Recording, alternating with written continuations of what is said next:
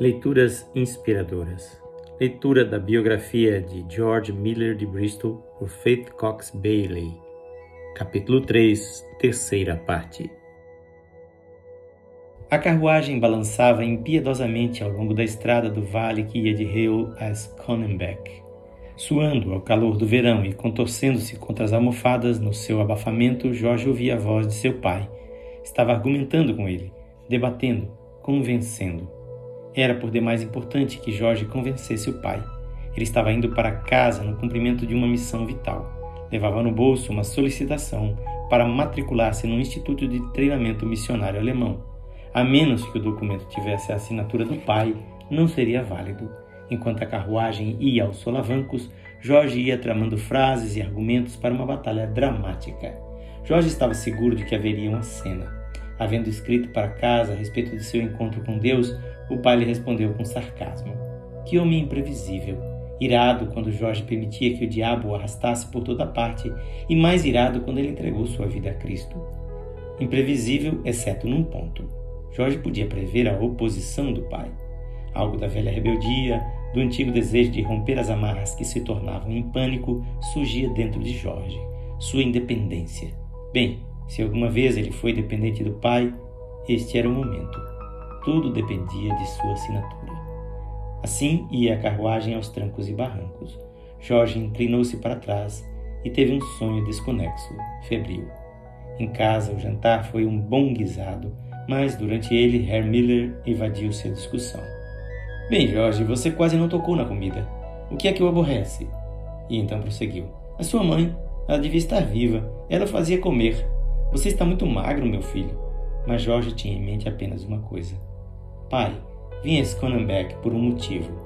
Desejo pedir-lhe. E o pai interrompeu-o com um ar carrancudo. Cale-se, seu juízo não está nada melhor. Na cozinha, os criados estão com os ouvidos pregados na porta. Agora não digo uma palavra sequer. Conte-me, meu rapaz, como vai sua leitura de Cícero esse ano? Após o jantar, na sala de visitas, Jorge colocou o formulário de solicitação sobre a mesa de Mogno e exigiu uma resposta. A explosão veio de imediato. Quando eu digo não, eu quero dizer não. Está bem, quer dizer não, mas diga-me por quê. Não é suficiente. Não é suficiente. Não porei meu nome no seu documento.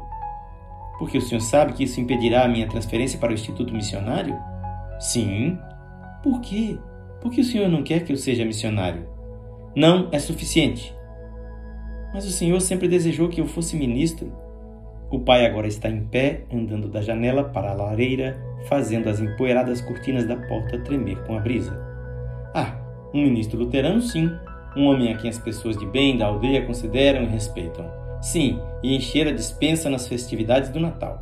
Um ministro luterano ganha um belo salário, obtém uma bela casa, quente e limpa, com muitos cômodos. É nisso que o senhor pensa? O pai passou junto dele com as mãos para trás. Sim, pensei nisso. Somente um louco não pensaria.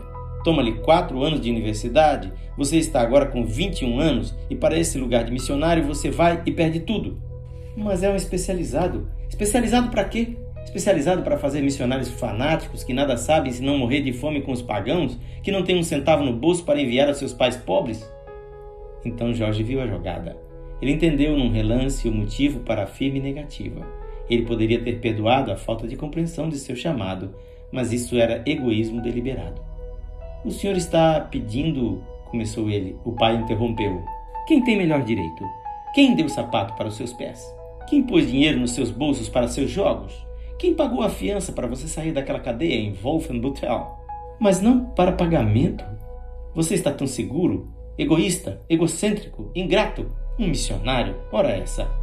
Então o pai saiu arrogante da sala de estar, com as cortinas da porta dançando atrás dele. Lá em cima, enquanto o pai andava para cá e para lá, as tábuas do assoalho rangiam da parede até a janela e desta àquela, e pequenas partículas de gesso caíam flutuando do teto. Passou uma hora e ele continuava andando. Cá embaixo, Jorge sentou-se, perguntando a si mesmo o que fazer agora. Mas de manhã o pai estava diferente, mais gentil. Ele tinha envelhecido da noite para o dia, ou desejava que Jorge assim pensasse. Seus dedos seguiam os entalhes da cadeira de Mogno enquanto dizia: Meu filho, entenda um pai. Em uma tarde você desmoronou os sonhos de um velho. O senhor não é velho, disse Jorge com lábios rijos. Suas esperanças, suas pequenas garantias. Eu devia estar orgulhoso de dizer: aí vai meu filho. Agora eu devo dizer? Meu filho, ele é um missionário, mas ele não sabe o que a Bíblia diz: honra teu pai e a tua mãe. Também ela diz: deixa tudo e segue-me, respondeu Jorge. Então, seriamente, Jorge fez a pergunta que ele sabia ser inevitável: Pai, o que é que o senhor quer que eu faça? E a resposta veio de imediato: Quando terminar a universidade, você receberá uma bela igreja. Acomode-se, case-se, tenha uma bela casa residencial paroquial, filhos, e para o velho pai, um quarto, um bom quarto, quente, com amplas janelas. Para ter um bom quarto quente, com amplas janelas, o senhor me obrigaria a dizer não a Deus? Eu não desejaria que você fosse até as extremidades da terra para converter os pagãos e sem um centavo para seu doente e envelhecido pai. Jorge mordeu os lábios. Seu pai não estava doente, nem era velho, ele tinha dinheiro no banco, era abastado. E um velho necessita de segurança, continuou o pai, esfregando os olhos vagamente. Pai, que Deus lhe perdoe o que o senhor me faz hoje, que ele lhe perdoe ou obrigar-me a escolher. E que é que você escolhe? Prometi a Deus e cumprirei minha promessa. Em alguma parte do mundo há um campo missionário que precisa de mim. Irei para lá. Não serei ministro luterano. Mas o formulário de solicitação, eu lhe digo, não o assinarei. Então não o assine, respondeu Jorge. Terminarei a universidade e farei o melhor que puder. Mas espere, o senhor nunca terá outra oportunidade de dizer que recebo tudo e nada dou. O pai respondeu ao seu olhar sem nada dizer. E Jorge continuou: Não receberei educação do senhor se eu não puder retribuir-lhe do modo como pede. Você está contando vantagem, respondeu o pai. Que pode você fazer? Na sala silenciosa, a voz de Jorge soava bombástica demais, muito melodramática, mas ele precisava estar certo de que seu pai entendia. Não receberei mais nenhum dinheiro do senhor, nunca, enquanto viver. A caminho de volta para Real, Jorge estava agudamente cônscio do que havia feito Reconheceu que afinal estava independente do pai. Em todo mundo ele não dependia de ninguém. Sentia-se livre como um preso que acabava de sair da cadeia. Quando a carruagem chegou a Real, ele mal podia esperar para contar a Beta. A exuberância de sua independência era uma coisa maravilhosa. De agora em diante, ele dependia de uma única pessoa em todo o amplo universo. Essa pessoa era Deus. E era assim que ele desejava que fosse. Quando ele desceu da carruagem em Real, não estava muito seguro em sua própria mente sobre qual seria a coisa mais importante, se sua independência ou se sua dependência do Deus Todo-Poderoso.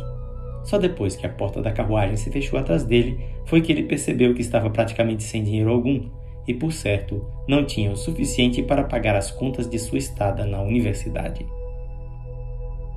Na leitura de amanhã, iniciaremos o capítulo 4 deste livro. Esta leitura é feita por seu amigo Pastor Edson Grando. Que o Senhor Jesus abençoe sua vida rica e abundantemente.